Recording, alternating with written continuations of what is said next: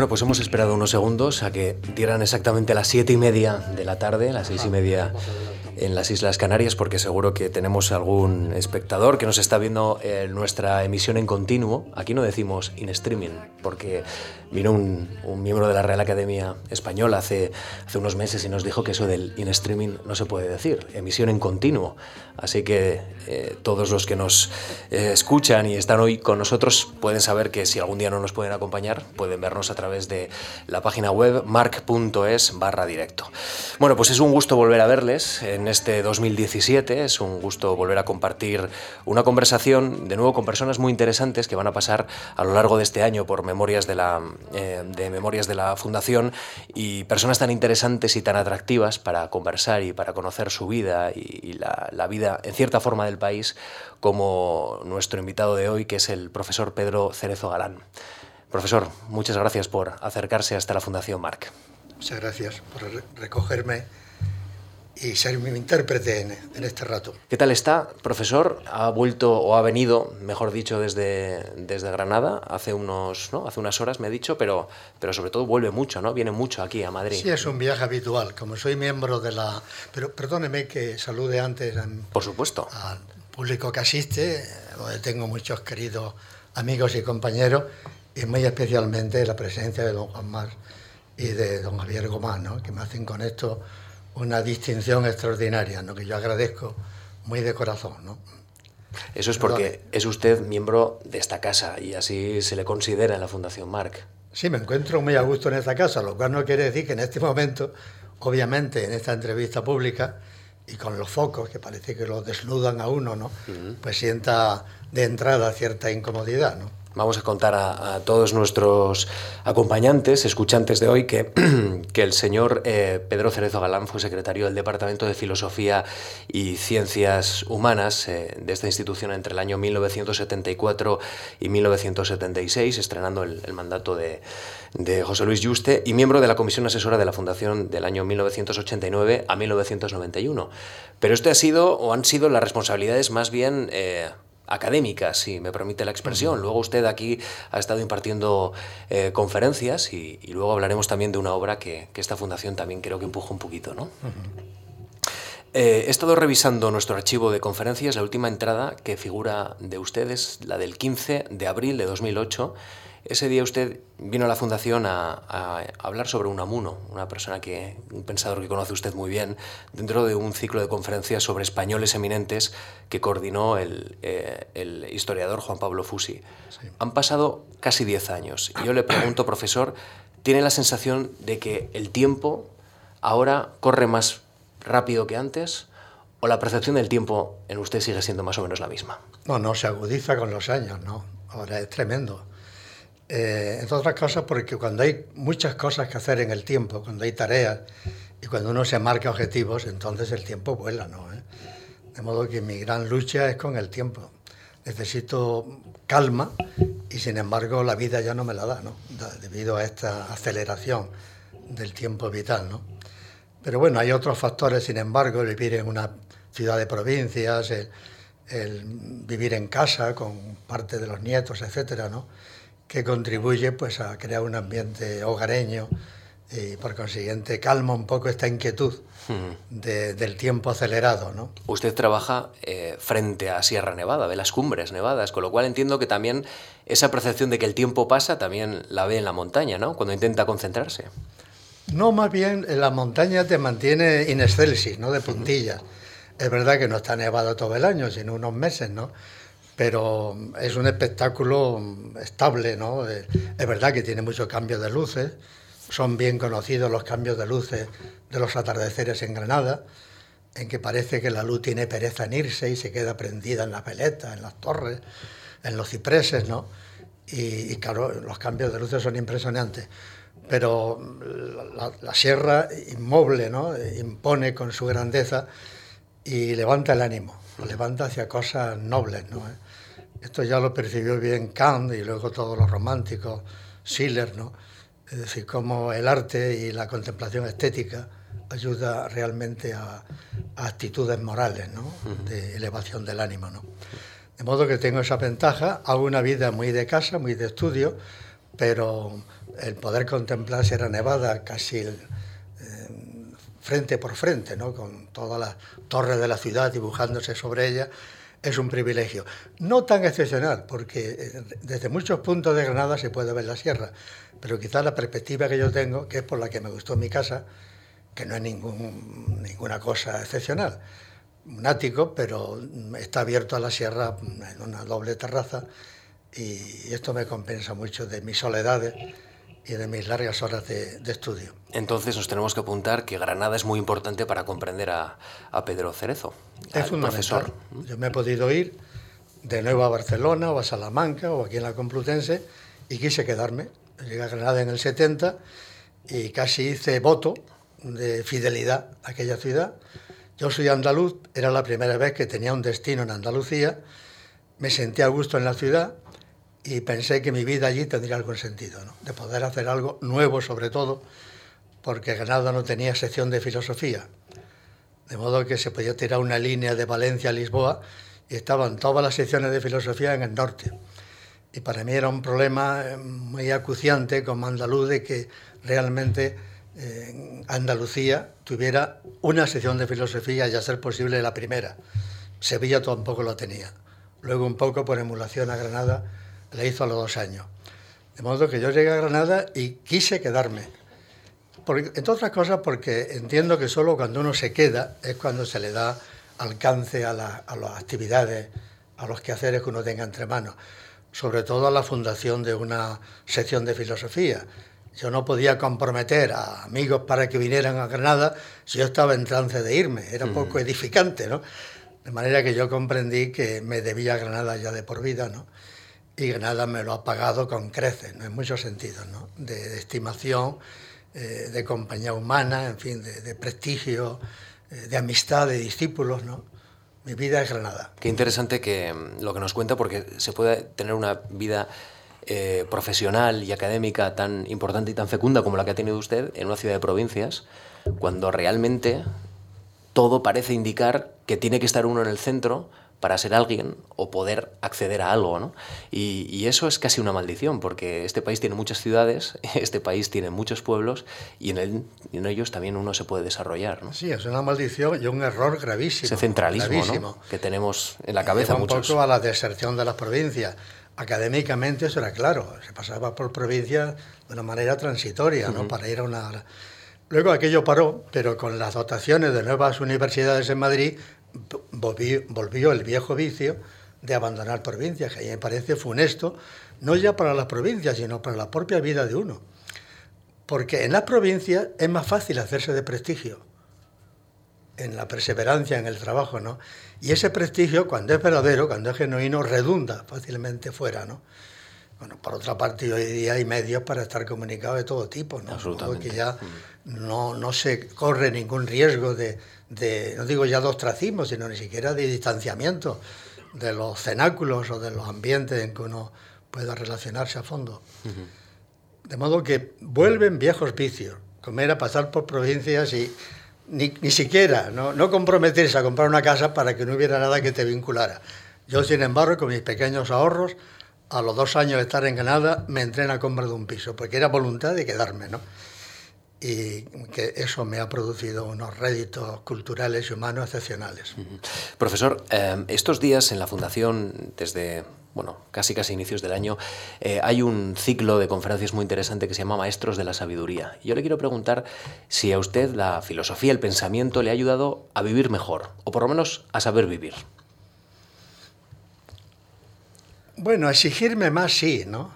Exigirme más en todos los sentidos, intelectual y moralmente, sí.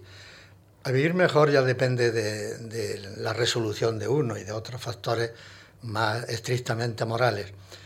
Pero en principio sí, yo creo que la filosofía, cuando es genuina, educa para la vida, ¿no? Y te permite tener en la vida, más que compromisos, comprometimientos, abusando un poco del castellano, en lugar de compromisos, comprometimientos activos por causas nobles, no solo morales, sino políticas o académicas. ¿no? Por otro lado, la filosofía tiene un componente de reflexión personal, eh, linda con tiene fronteras con todas las ciencias, desde la teología de un lado a las ciencias eh, naturales o políticas del otro, tiene fronteras con el arte, con la política, con, con lo cual es un terreno muy fértil de estímulos y de, para, para seguir pensando. ¿no? Y cuando uno cultiva la filosofía como, como hábito intelectual, evidentemente genera un modo de ser, ¿no? no solo ya en el cultivo de la reflexión, sino en la moderación, en el, en, sobre todo cuando se llega a la edad que yo tengo. ¿no? ¿Eh? A mí me impresiona mucho aquello que decía Gracián de la vejez. El ideal sería tener una vejez serena y sabia. Estoy muy lejos de eso, por desgracia, pero lo tengo fijado como un, diríamos, un ideal que tengo que alcanzar en esta época de mi vida, que me propongo alcanzar, si puedo, en esta época de la vida. La vida tiene épocas, tiene diversos ideales, las virtudes se van adaptando a esas circunstancias y eh, esta frase que encontré en Gracián, creo que en el Criticón, la, Gracián entendía que la juventud era como una especie de sarampión, una enfermedad. Algo que luego pasa Ortega, que también tiene un cierto desdén con la juventud como una etapa de la vida eh, en el que realmente hay muchas inquietudes, pero la efervescencia eh, a veces no deja que cristalicen ciertas cosas. Y, y, daba este consejo, lograr una mm, vejez serena y sabia. Ojalá pudiera acercarme algo a eso. ¿Y le ayudan esos libros o esas enseñanzas a luchar contra el tiempo que mencionaba en esa particular batalla que uno tiene contra, contra el reloj, el reloj de arena? Bueno, eso que dije al principio es un poco paradójico, ¿no? Porque cuando tienes conciencia de la voracidad del tiempo y de, es cuando tienes que cumplir compromisos determinados, ¿no? Es produce un cierto estrés y realmente trabajas para eh, compromisos editoriales, etcétera, ¿no? O las propias exigencias que uno se va marcando de hacer en, este plazo de tiempo tal o cual cosa. Pero sin embargo, cuando estás entregado al estudio y sobre todo a la escritura, te olvidas del tiempo. ¿no? Ahí realmente mm, el ocio creativo es, tiene, es una calma de eternidad, ¿no? tiene, tiene arrobos estáticos ¿no? formidables. ¿no? Eh, a veces uno está trabajando y sonríe, ¿no? si entra alguien y te encuentras sonriendo porque de pronto mm, eh, has tocado en algún punto, ¿no? no digo techo, pero en fin, eh, algún vislumbre ¿no? de lo que es esa calma de la contemplación. ¿no? De modo que mm, la agitación por el tiempo, que llevamos todos, te viene cuando haces un poco balance de tareas, balance casi, cálculo casi mercantil, ¿no? de tareas, pero cuando estás embarcado en ella, la sensación del tiempo de la, de la escritura y de la contemplación es casi estática, ¿no? Es un tiempo maduro, consumado, que uno quisiera no salir, no salir de él. Fusi, al que mencionábamos antes, eh, en esa sesión de la Fundación en abril de 2008, eh, cuando le presentaba, eh, dijo de usted que es la máxima autoridad en pensamiento español de finales del 19, principios del 20.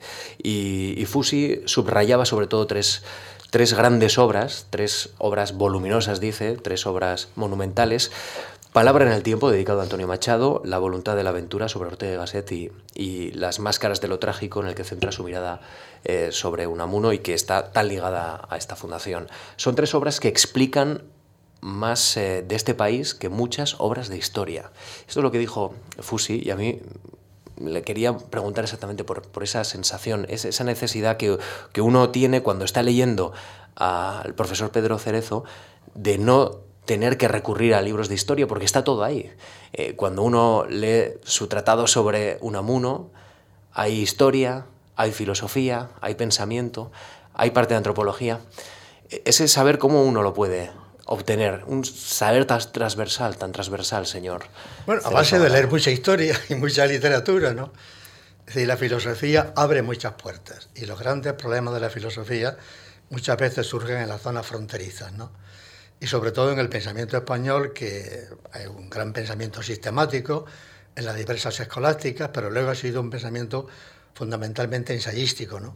porque era un pensamiento más, más móvil, más ágil, más a la coyuntura y a las circunstancias, etc. ¿no? Entonces, cuando uno se dedica a eso, que no me dedico como única vocación, pero cuando uno se dedica a eso, obviamente tiene que acudir a muchos frentes y leer muchos libros de historia y muchos libros de literatura, ¿no? Hasta saturarse, pero la filosofía quizás crea una mente sinóptica, ¿no? Es decir, la capacidad de relacionar, de unificar, de ir vertebrando, ¿no? Eh, yo creo que eso mm, lo suelen tener los filósofos. E incluso eh, se Son puede obras tomar inclusivas, como, ¿no? No exclusivas. Es una mente efectivamente inclusiva e integradora, ¿no? Uh -huh. Lo que llamaba mm, Ortega sistema, que no era tanto un sistema de pensamiento cuanto una actitud sistémica, integradora y unificadora. De modo que todo lo que piense se piense con cierta coherencia, no solo con consecuencia práctica, sino con cierta coherencia. ¿Eh?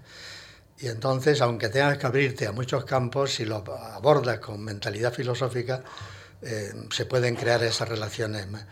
Que por otra parte vienen ya exigidas y de algún modo dadas por los propios autores que tratan, ¿no? Ejemplo, Machado es todo un mundo, ¿no?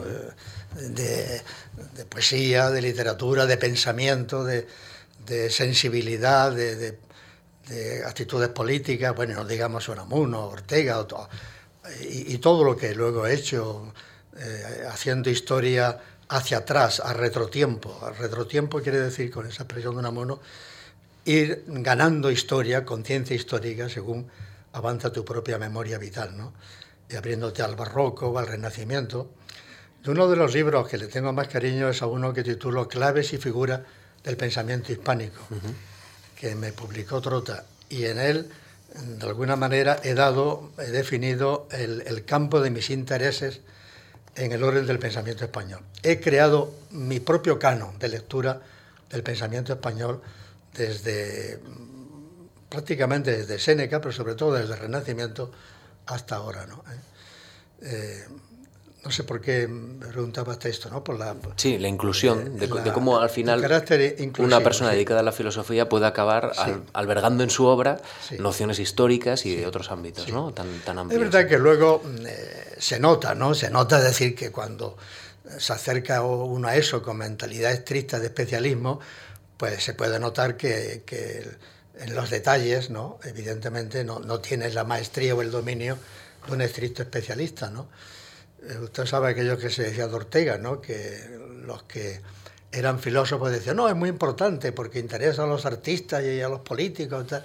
y los otros decían, no, es muy importante como filósofo, ¿no? con lo cual, de alguna manera, peloteaban el nombre. ¿no?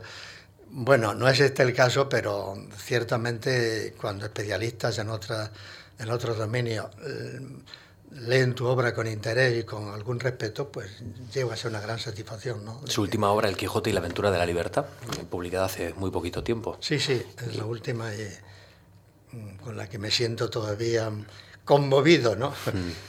Porque la he hecho un poco en, a lo largo de varios años, prácticamente desde el, el 2005, ¿no? Cuando, pero siempre en pequeños ratos, casi siempre en verano, que es cuando hago el trabajo que más me satisface, ¿no? el, uh -huh. el trabajo más plácido y más, eh, diríamos, eh, satisfactorio ¿no? para mi propia sensibilidad. ¿no? Uh -huh. En las máscaras de lo trágico usted eh, sitúa, digamos, un trabajo, una mecánica de trabajo que quiero que nos la cuente porque me parece una de las cuestiones más interesantes porque de esa mecánica de trabajo eh, aparecen obras como esta. Eh, usted solicita una ayuda a la Fundación para eh, marchar durante un año aproximadamente a Salamanca, ¿no? a la Casa sí. Museo de sí. Don Miguel de Unamuno. Y allí usted empieza a revisar papeles y papeles y papeles, pide un permiso especial y, y se lo conceden. Y de, de, ese trabajo sale esta obra. Cuéntenos, ¿cómo, cómo fue ese, ese desarrollo? Bueno, parecería a primera vista que era de un ratón de biblioteca, ¿no? Eh, no fue tanto, ¿no? Porque tuve suerte de que la directora entonces de la Casa Museo, la doctora Gómez Molleda, uh -huh. eh, historiadora, pues sintonizara con mis intereses y entonces me abrió realmente el archivo. Así debiera ser, pero no así era siempre, ¿no? Había algunos directores muy eh, ávido de cosas en el archivo que no dejaban entrar fácilmente las narices a los investigadores, ¿no? Para que no se llevaran la... Pero no fue mi caso, ¿no? La... Yo necesité, mm, de algún modo, pues eh, una estancia larga en Salamanca, había ido siempre en verano, y dediqué un año, casi un año, de estancia en Salamanca, en el Colegio Mayor de los Irlandeses, para conocer a fondo el archivo de Unamuno. Y entonces pedí esta ayuda de investigación a la Fundación Mars que me concedió muy generosamente. ¿no? ¿Eh? Eh, no sé si puede parecer fuera de juego, fuera de lugar, ¿no? Que yo hable bien de la Fundación, con la que he tenido una estrecha colaboración, pero creo que los españoles no tenemos una perspectiva suficientemente objetiva de la Fundación. Solo cuando se está fuera y se ha conocido otras fundaciones, como la Alexander von Humboldt, de la que yo también he sido becario, y se comparan luego las actividades y el nivel y la, y la amplitud, el espectro enorme de actividades y el prestigio, uno cae en la cuenta de, lo que ha significado la Fundación Mars en la vida cultural española, ¿no? una auténtica regeneración eh, cultural ¿no? en muchos ámbitos. ¿no? Y desde luego ha, creado en fin, las circunstancias para las élites de, de nuestra sociedad. ¿no? En formación no elitista, sino abierta, liberal, tolerante, etc. ¿no? Y cuando yo solicité esta ayuda, pues me la concedieron de inmediato porque entendían que estaba justificado que una obra, eh, diríamos, eh, con pretensiones no globalizadoras, o el Miguel de Unamuno, exigía la práctica asidua ¿no? y la estancia en el, en el archivo. Eh, a Unamuno no se lo puede ver nunca en su totalidad, porque está tan disperso en tantos artículos y, ensayos y cartas, ¿no? que nunca se pueden tener todos a la vista. De todos modos, lo que respecta al pensamiento, en los artículos se repetía mucho, de tal manera que se puede establecer fácilmente ya un código de lo que era su pensamiento en general. En las cartas no, en las cartas realmente es abrumadora la correspondencia.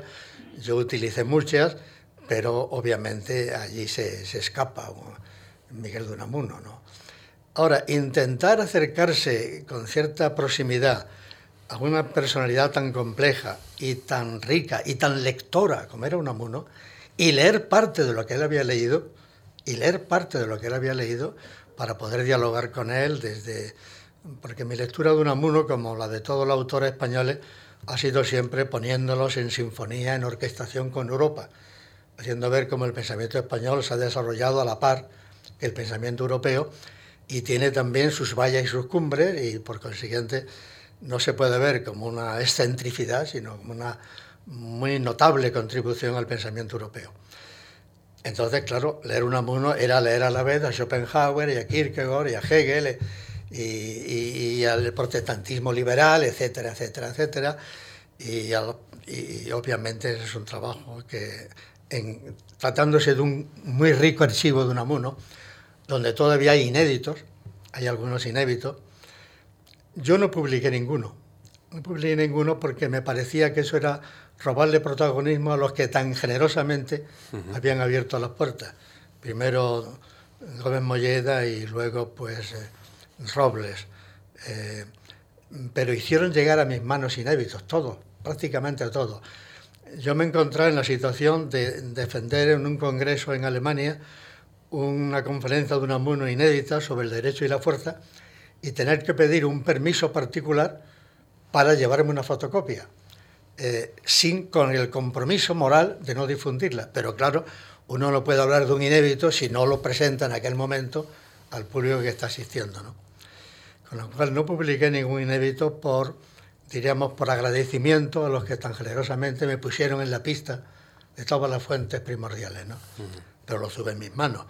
Y, igual me ocurrió en la Fundación Ortega, en que Soledad Ortega me bajó al, sótano y me enseñó la biblioteca de su padre y las cajas y cajas de, de, fichas, y para pedirme además la opinión de si, algunos fondos merecían la pena ser publicados. ¿no? Y yo le dije que algunos sí, otros no, y luego se ha hecho una política de publicación por Revista Occidente, en algunas cosas buenas, en otras menos, porque no todas las fichas merecen la pena publicarlas, a mi juicio, ¿no? Pero siempre he tenido la suerte que donde quiera, en cualquier fundación o institución donde he pedido cobertura, incluso en la Biblioteca Nacional, me han ayudado muy generosamente, ¿no? Me han facilitado la tarea. Profesor, vamos a hacer memoria. Le hemos dejado ahora mismo ya eh, lleno y rodeado de libros y con una mirada que traspasa los libros, pero ahora quiero que nos cuente algo de los contextos vitales, muy importantes para, para conocer a usted, a varias generaciones y también, evidentemente, la historia de este país, tan importante desde luego, para bueno, relacionar y, analizar. Eh, quiero preguntarle, nació en Hinojosa del Duque, en Córdoba, en, el año 1935, un 14 de febrero, creo, creo, si no tengo mal apuntado, el Día de los Enamorados. Sí. ¿Usted nació? entonces no. entonces ni no, se pero celebraba, ni se nombraba, ¿no? Eso ha venido luego con las fiestas comerciales, ¿no? Por entonces Hinojosa tenía el título de ciudad, eh, he leído que se lo, se lo concedió Alfonso XIII, era una localidad no muy pequeña, tampoco muy grande, tamaño medio, y yo le quiero preguntar cabeza especialmente... De partido, cabeza de partido, con, una, con una iglesia del gótico tardío, con un gran, eh, una portada plateresca muy hermosa, con una torre... Eh, vamos, es un, un, sitio que tenía cierta dignidad en todo el valle. Rural, de mentalidad bastante rural, ¿no? Y nos ha ganado la mano Pozo Blanco, que es una ciudad mucho más activa, más progresista, una mentalidad distinta, ¿no? De modo que ahora vamos a remolques de Pozo Blanco. ¿no? Veo mucho afecto ¿eh? en esas palabras a, su pueblo, donde usted tiene memoria, pero también tiene, entiendo, mucha relación, porque ha vuelto ¿no? de, de forma... No, tuve que defender mi afecto por Hinojosa, porque ocurrió una cosa un poco chusca, que no sé si es el momento de contarla, y es que en algunas de las de las biografías interesadas que de mí se hicieron, digo interesadas, por, eh, aparecía el error de que yo había nacido en Pozo Blanco y dos años antes, ¿no? Eh, claro, a nadie le gusta que lo hagan nacer en otro pueblo porque parece que es una infidelidad con el propio pueblo y que le pongan dos años más, ¿no? Y además me irritó mucho porque eso aparecía en un libro sobre eh, andaluces famosos, de estos que subvencionaba la Junta, estos libros que se han hecho para el cultivo de las vanidades pero aparecía en un libro que había sido financiado altamente por la Junta de Andalucía. Y apareció un señor que estaba en la Academia de Córdoba y que tenía a mis hermanos al alcance de la mano para preguntarle dónde había nacido yo y en qué fecha había nacido. No era ningún secreto. Con lo cual, obviamente, me irritó mucho aquello. Eh, no sé si en mi pueblo pudo tomarse como que yo quería presentarme de otra prosapia, ¿no? etcétera yo entonces me indigné y aprovechaba cualquier eh, visita hinojosa, cualquier conferencia por allí o por el Valle de los Pedroches para certificar que era realmente eh, eh, hinojoseño de cepa, ¿no? no castizo, no castizo, pero de cepa, ¿no? ¿Y cómo era su casa, profesor? Cuéntenos, ¿cómo era su padre, su madre? ¿Cómo, cómo una persona va cultivando poco a poco esa inclinación hacia, por lo menos, las lecturas, ¿no? en los primeros años de vida, entiendo. Bueno, pues no sé qué decirle, claro, me cuesta mucho el retrotraerme a esa época, porque yo nací en el 35, soy un niño de la posguerra, ¿no? Eh, mi padre era aparejador y tenía una biblioteca, pequeña biblioteca, pero en fin, tenía algunas cosas.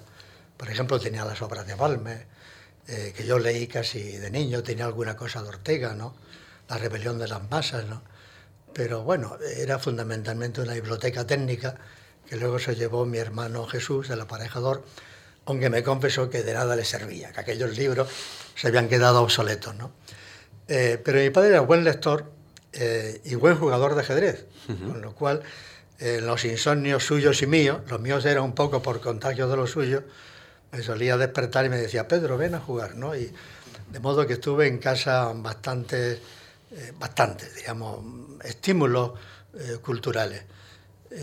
Mi madre no, mi madre respondía a otro patrón de, mujer, pero muy solícita, muy entregada, ¿no? muy elegante en su, en su, en su forma de vida, etcétera, ¿no? Y que, de modo que eran dos figuras complementarias, ¿no? Eh, mi educación, la educación de mi sensibilidad fue estética, porque me gustaba mucho la poesía, me sigue gustando, creo que soy un criptopoeta, que tiene eh, Córdoba, ¿eh? con la poesía. y la provincia. Sí, pero ya de, jovencito, ¿verdad? Mis lecturas eran Rubén Darío y eh, Becker, Juan Ramón Jiménez, etcétera, y realmente mm, mi interés rompió por ahí, por la literatura, por la literatura y, y también por la retórica, ¿no? De tal modo que yo quise ser abogado por encima de todo. Y me propuse serlo y y cuando obtuve una beca en Madrid para otra cosa, pues protesté, porque tenía derecho, según la beca, a poder hacer filosofía y letras.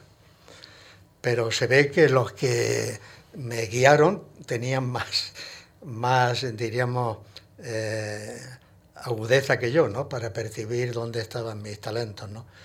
Eh, en fin, yo quería hacer literatura y para ganarme la vida abogacía, ¿no? Pensando que se podía de alguna manera compaginar. De modo que la formación de mi sensibilidad fue, de un lado, un cierto idealismo religioso eh, que se vivía en aquellos años de la posguerra, también años llenos de, fetichismo y de supersticiones, pero en ciertos ambientes había cierto idealismo religioso y otro idealismo poético que me venía de mis lecturas eh, verdaderamente insaciables. Yo leía más poesía que, que filosofía, ¿no? Y fue ya en el Instituto de Córdoba, donde la profesora de literatura y el profesor de filosofía, que formaban una buena mm, polaridad, bipolaridad, pues encauzaron más mi pensamiento. Pero hasta que yo llegué a Madrid, yo estaba empeñado en hacer abogacía y no filosofía. Y el último estímulo fue la muerte de Ortega. La muerte de Ortega, que fue en el año 55. Yo en aquel año comenzaba la especialidad. Había hecho dos años de comunes y dudaba qué hacer, si hacer filología griega o, mm, o, hacer filología griega o literatura o filosofía, ¿no? Y estaba a punto de inclinarme por la filología griega. Pero con motivo de la muerte de Ortega fue tal la, la digamos, la conmoción espiritual que tuvo el país, eh, pese a que hubo alguna orden de que no se exagerara, ¿no? Eh, los periódicos resumaban la tristeza, ¿no?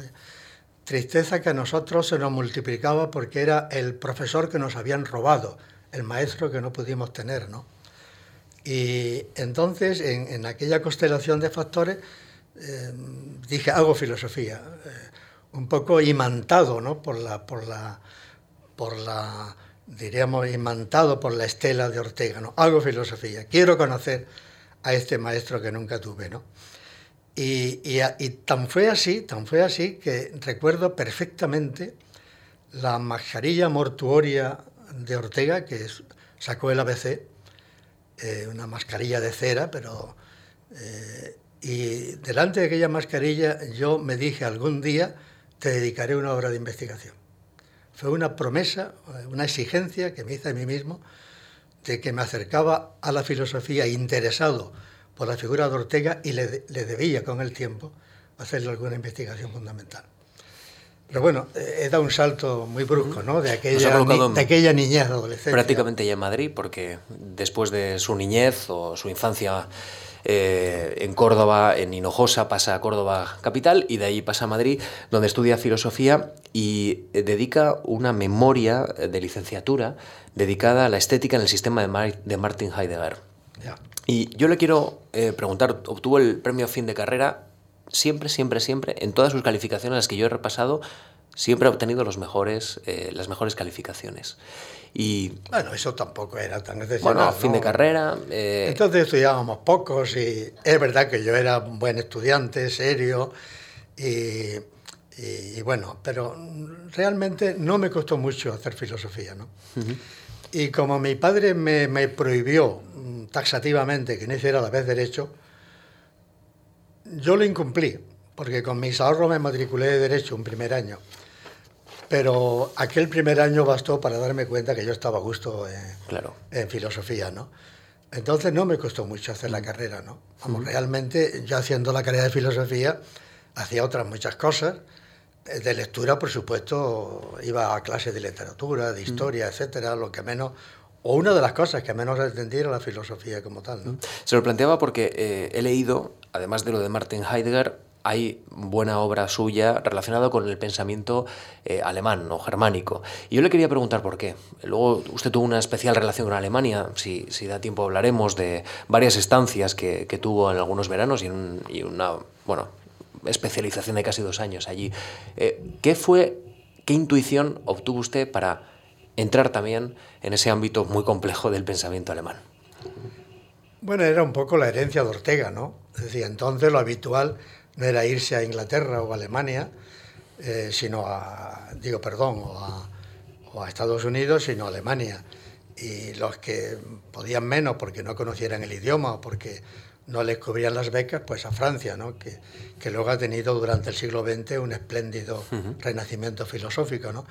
Pero entonces, en, mi época, estaba cantado ¿no? que uno se fuera a estudiar a Alemania. ¿no? ¿Eh? Eh, en fin, era seguir un poco la, vocación de, de, Ortega. ¿no?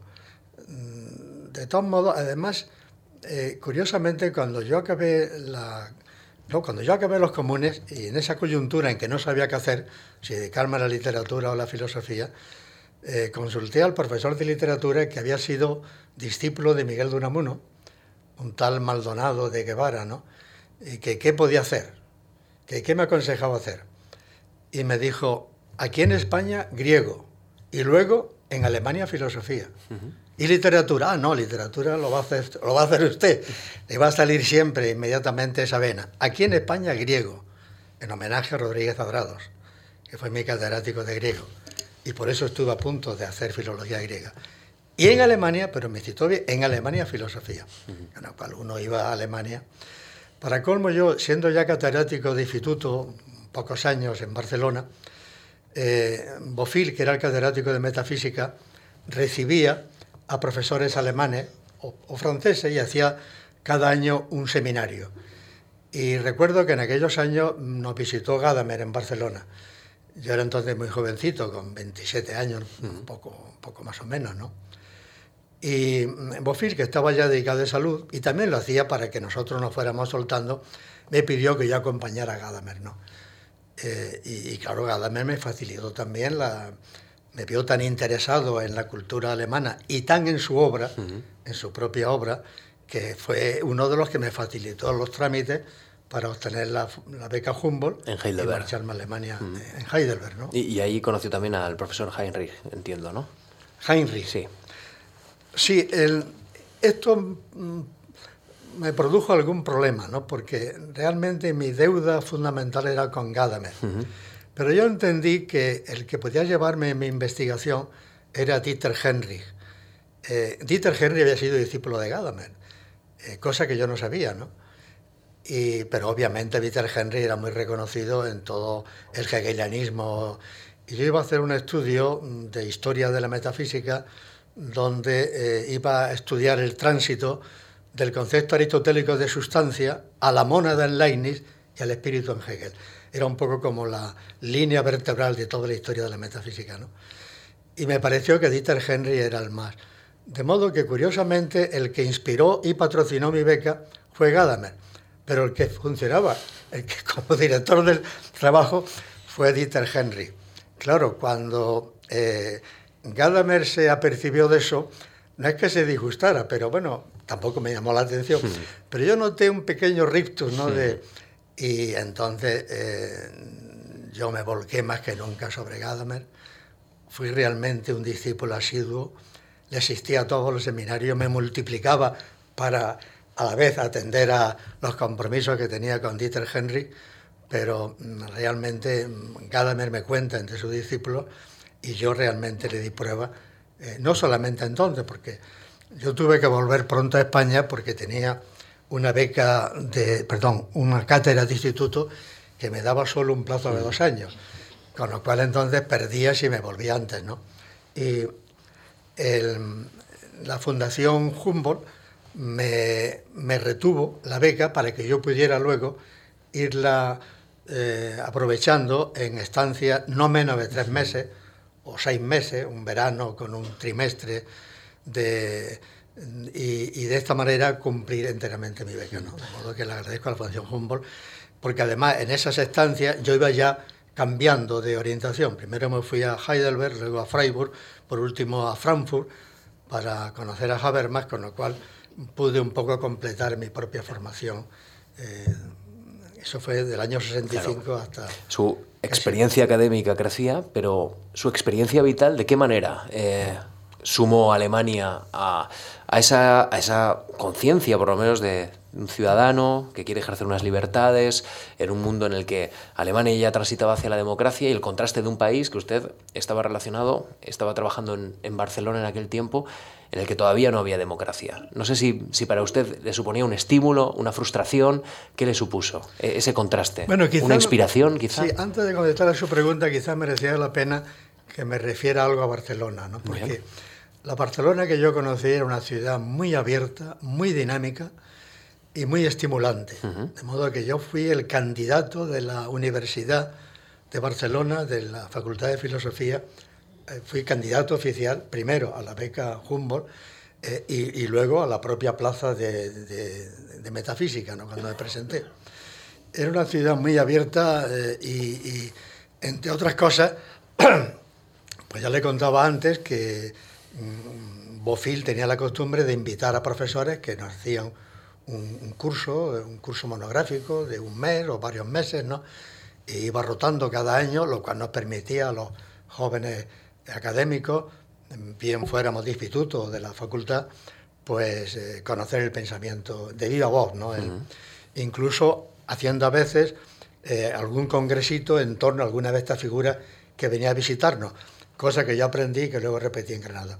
De modo que aquella Barcelona era tremendamente estimulante, ¿no? Y me acogió con una generosidad asombrosa, ¿no? Que no es el caso de que lo cuente, ¿no? pero para mí han sido en todos los sentidos estímulos y, luego he vuelto en ocasiones requerido por la propia universidad, ¿no? a, tribunales, etcétera, pero insisto que es una experiencia mm, privilegiada, ¿no? Yo lo veo como una especie de, de, don, ¿no? Porque yo no había tenido más mérito que haber hecho una buena oposición de instituto y tener en el tribunal a dos catalanes. Tener en el tribunal a dos catalanes en el tribunal. Y estos señores, pues eh, cuando se enteraron que yo elegía Barcelona, se encargaron de conectarme con la universidad, de escribirle a Jaime Bofil, de, decir, ahí va un chico joven con muchas aspiraciones e ilusiones. Bueno, realmente eh, es impresionante. Por tanto, eh, viniendo, yendo desde Barcelona, la cosa era distinta en Alemania, porque mm, Barcelona, aún dentro todavía, naturalmente, del franquismo, era realmente la puerta de Europa, ¿no? Y se notaban ambientes renovadores en todos los... Había una sensibilidad muy viva en todos los sentidos, ¿no? Religiosa, política, ¿no? Y en Alemania, pues... a mí no me impresionó tanto Alemania. No, no me impresionó tanto en la... Mm, primero porque choqué siempre con la forma de vida alemana, ¿no? Muy rígida, quizá. Eh, muy rígida y, hermética en muchas costumbres, ¿no? con una clase media poco flexible, poco comunicativa, con una inteligencia muy enrocada, ¿no? Eh, muy enrocada en sus privilegios académicos y además realmente donde los departamentos universitarios eh, obedecían mucho a tradiciones de escuela muy rígidas. ¿no? No, yo en Alemania encontré de un lado la seriedad en el trabajo, esto es asombroso, ¿no? el culto al trabajo. ¿no? que yo ya tenía en cierto modo, pero allí se me acentuó más, ¿no? Y, luego el método, el método de trabajo en los seminarios, tanto los proseminarios como los seminarios superiores, eh, los protocolos, la, discusión de los protocolos, la refundición de nuevos, ¿no? hacer los proyectos de investigación. El método fue para mí fundamental. ¿no? ¿Eh? Eh, y bueno, luego obviamente pues acercarse a la fuente, que yo en parte conocía, pero que entonces era ya obligado.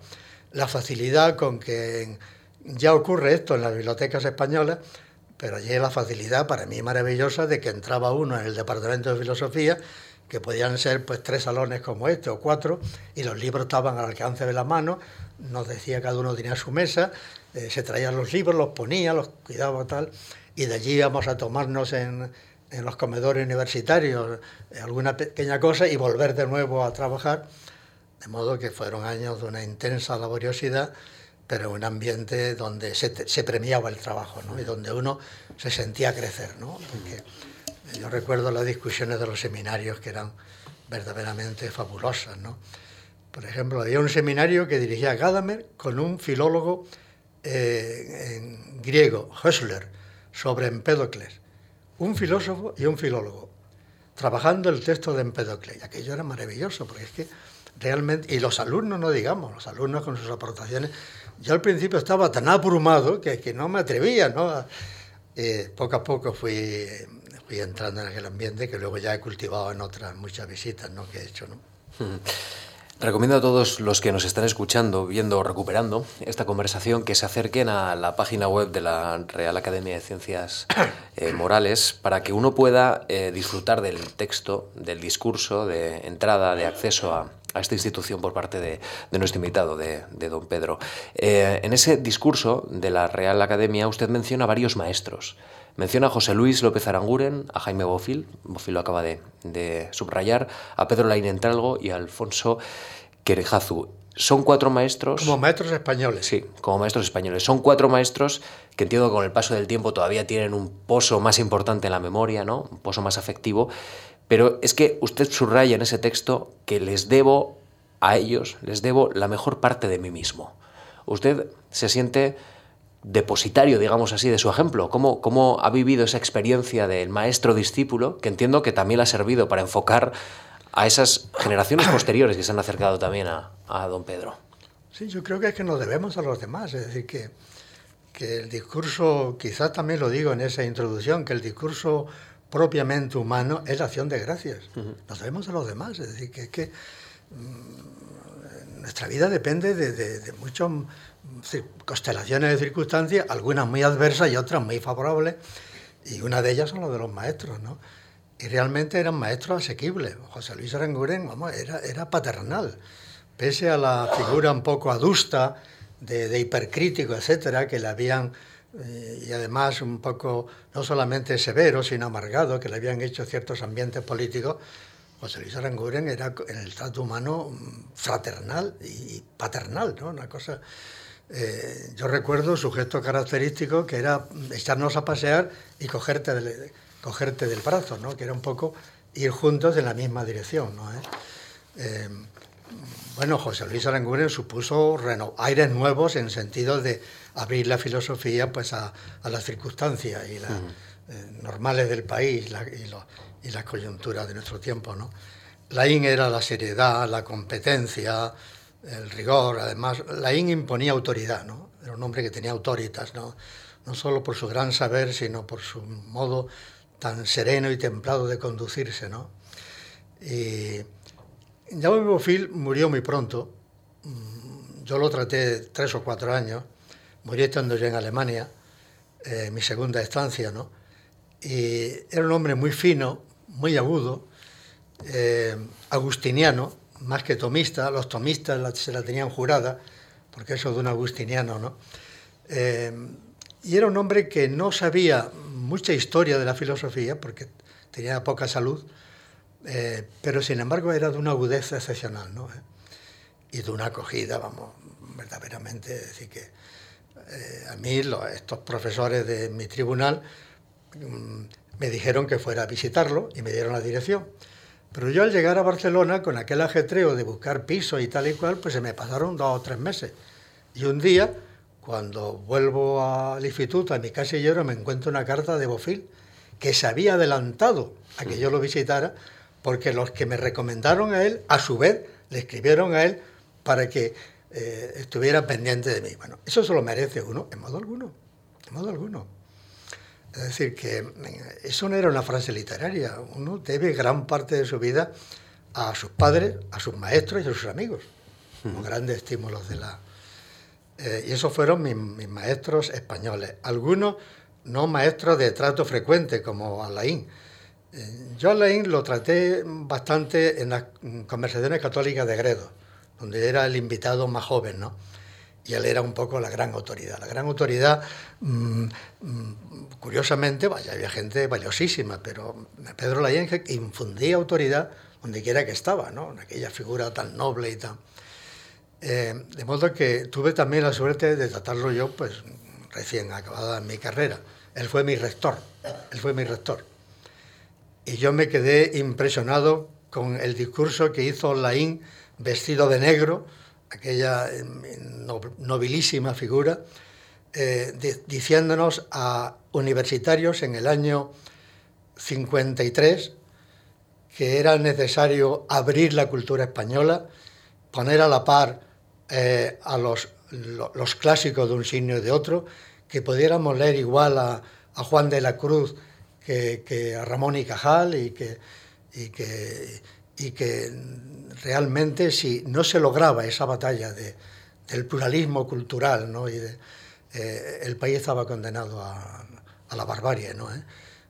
En estos términos o parecidos se pronunció la primera vez que yo oí a mi rector la inauguración de curso.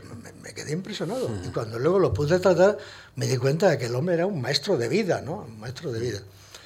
Em, y luego estuvieron los maestros ya extranjeros, a los que más maestros ya en el orden académico, aunque con algunos de ellos, como Gadamer, tuve una relación más estrecha, ¿no? Pero ya contaría, por ejemplo, a Paul Ricoeur, ¿no? Al propio Dieter Henrich, ¿no?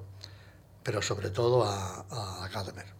En ese discurso que hemos mencionado, además de, esa importancia de dar gracias, usted eh, hace algunas referencias muy sugerentes al diálogo, al diálogo social, diálogo político, en fin, al diálogo en una sociedad en una sociedad democrática como forma civil de razón, eh, menciona, y, y, en ese discurso usted denuncia algo que diez años después, pues tiene mucha actualidad, desgraciadamente. Parece que estamos condenados a, esos atascos, ¿no? Dice, tenemos poco espíritu de diálogo y de ahí la fragilidad de la sociedad española. Solo donde se dialoga se mantiene unánime el sentimiento de pertenencia a lo común. Esa es la, cuenta pendiente que tiene este país, profesor. Fomentar ese diálogo como esencia vertebradora del país. Sí, el diálogo y la amistad civil, que va unido al diálogo, ¿no? Eh, Eugenio II decía que los españoles, los españoles éramos un poco refractarios a, la amistad porque no dialogábamos. Eh, y solamente hablábamos cuando teníamos un círculo de incondicionales dentro del espíritu de la secta. ¿no? De modo que se ha ido calando. La cultura española ha sido muy frágil porque ha sido muy traumática. Tenemos grandes cordilleras y grandes pensadores, y no digamos en clásico literario, pero como cultura como tradición, etcétera, ha sido muy frágil, muy vulnerable. Y yo lo achaco pues a la larga historia de anatemas, persecuciones, eh, exilios que hemos sufrido, ¿no? que han impedido que se formaran realmente tradiciones de pensamiento y que hubiera eh, un diálogo primero en el seno de las escuelas y luego un poco en el orden civil, ¿no? ¿Eh? de manera que el sectarismo y el dogmatismo lo, hemos heredado por ser víctimas de esta cultura eh, tan frágil en un sentido, tan dogmática en otro. ¿no? Eh, a mí me impresionó mucho, por ejemplo, la obra de Pedro Laín sobre, la, sobre el otro, ¿no? Eh, donde elabora su propia teoría del diálogo. ¿no? Y entonces yo quería presentar el diálogo como la razón civil, ¿no? precisamente porque es el único que nos puede llevar a compartir la amistad civil de la lealtad y la palabra dada eh, a nuestros eh, conciudadanos, etc. Eh, y, hasta que ese punto como el primer tomo de un segundo que estoy preparando sobre la razón pública.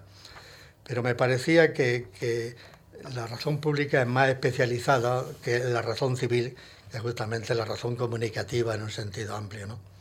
Ahora estoy relaborando ese trabajo, que fue un poco de circunstancias, eh, creo que hay una base muy buena en este trabajo, pero que hace falta desarrollar, que estar más, sobre todo pensándolo en relación a un segundo tomo sobre la razón mm. pública. Pedro Laín, en el prólogo de, de, esta obra Máscaras de lo Trágico que hemos mencionado al inicio de esta conversación, termina eh, este prólogo de esta manera. ¿Qué es leer sino dialogar? Quevedo nos lo enseñó hablando de sí mismo en tanto que lector es una bonita manera también, efectivamente, de unir ese diálogo pendiente, ¿no? Ya con las lecturas y, en fin, todo ese acervo histórico que, que, uno puede acumular y que, y que en ocasiones somos muy justos, ¿no? No, no, nos queremos dar cuenta o no lo queremos hacer, ¿no? De forma inexplicable. Sí, sí, me gustó que acabara así. Eh, Pedro, eso fue antes de que yo... Yo soy académico del 96, eso es... 95.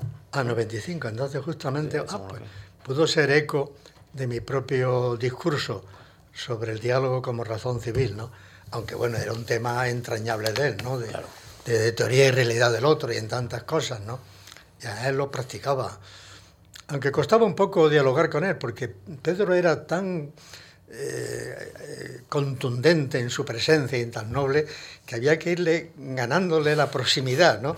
Eh, él hacía sitio, ¿no? Hacía sitio cuando... No era como José Luis Aranguren, que realmente la camaradería con él y la franqueza eh, era instantánea, ¿no? De modo que yo entonces le pedí a, a Pedro Laín que hiciera el, el prólogo a esa obra, ¿no? Me va a dejar en los últimos minutos que, tenemos de conversación, nos quedan muy poquitos. Caramba, qué rápido se pasa esto, ¿no? Y, ya que estamos hablando del diálogo. Disfrutando, estaba disfrutando de. Sí, ya que estamos hablando del diálogo. En parte se lo debo a usted, ¿no? No, no, usted, usted. No, no, no, eso sí que no. Eh, usted. El, el, el, diálogo siempre, eh, por lo menos en la teoría, está relacionado con el Parlamento, ¿no? Siempre se ha dicho, el Parlamento tiene que ser la casa del diálogo, o por lo menos así el templo de, del diálogo y de la negociación. Usted ha tenido una experiencia política y con esto quiero prácticamente acabar. En 1982 fue usted diputado por Granada y, no sé qué contraste eh, vivió eh, entre lo que creía y lo que fue, lo que es, ser eh, diputado y al final, bueno, pues, pues votar las leyes y entre lo que uno cree que puede hacer en el Congreso de los Diputados. ¿Cómo, ¿Cómo un académico se enfrentó a la realidad más dura, que es la de ser diputado? Bueno, yo curiosamente, porque soy algo venerativo, cuando entré en el, en el Congreso, los primeros días antes de que aquello funcionara, y vi aquello tan recogido, eh, pues sentí una cierta veneración casi religiosa, ¿no? El templo de la política, el lugar de la política, ¿no? Eh, me llegó a conmover, quizás porque yo soy muy sensible, ¿no? A, ritos y a estas cosas del prestigio de las instituciones, ¿no? Eh, luego, cuando dejé el Parlamento, me sentí liberado, ¿no? Eh, eh, porque a mí no me iba la vida parlamentaria. Y sobre todo, siendo de la mayoría, que es tener asegurado el aburrimiento, ¿no? Mayoría absoluta, mayoría absoluta, en aquel tiempo. El rodillo que llamaban, y que luego ha seguido siendo en cualquier legislatura donde ha habido mayorías, ¿no? Por otra parte, yo no veo tanto el Parlamento como... Muchas gracias la casa del diálogo, en la casa de la negociación, de la transacción, de la... Eh, en los partidos se dialoga poco, se dialoga poco en los partidos, porque además una de las cosas más lamentables que se aprende en política es que tu adversario lo tienes enfrente, pero tu enemigo lo tienes al lado, ¿no? Y se aprenden entonces pues expresiones, un argot sobre esta enemistad entrañable de los políticos entre sí, ¿no?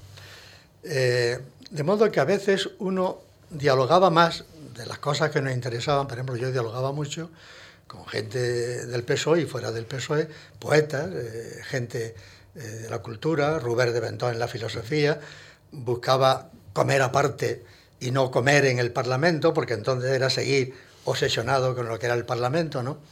De manera que yo pude resistir aquellos cuatro años gracias a que en aquellos años, si no recuerdo mal, escribí mi Ortega, y por consiguiente pues estaba a todo plan trabajando también académicamente. No, no desde el escaño, entiendo. Claro, como una, una medicina, como una higiene mental. Pero algo le debo, algo le debo a aquella experiencia política, ¿no? Y es un conocimiento de la política en ejercicio, de ambientes políticos, de los pueblos andaluces, de la cultura media política del pueblo español, que más bien escasa, ¿no? ¿Eh? Eh, de una labor de apostolado político que, que hacía eh, por los pueblos andaluces, etcétera, ¿no? le debo a la política el tocar realidad cotidiana, ¿no? Eh, y, eso me oxigenó y me estimuló. Pero realmente el Parlamento, bueno, uno pensaba que allí se podían hacer cosas y en todo caso los diputados éramos abogados de oficio.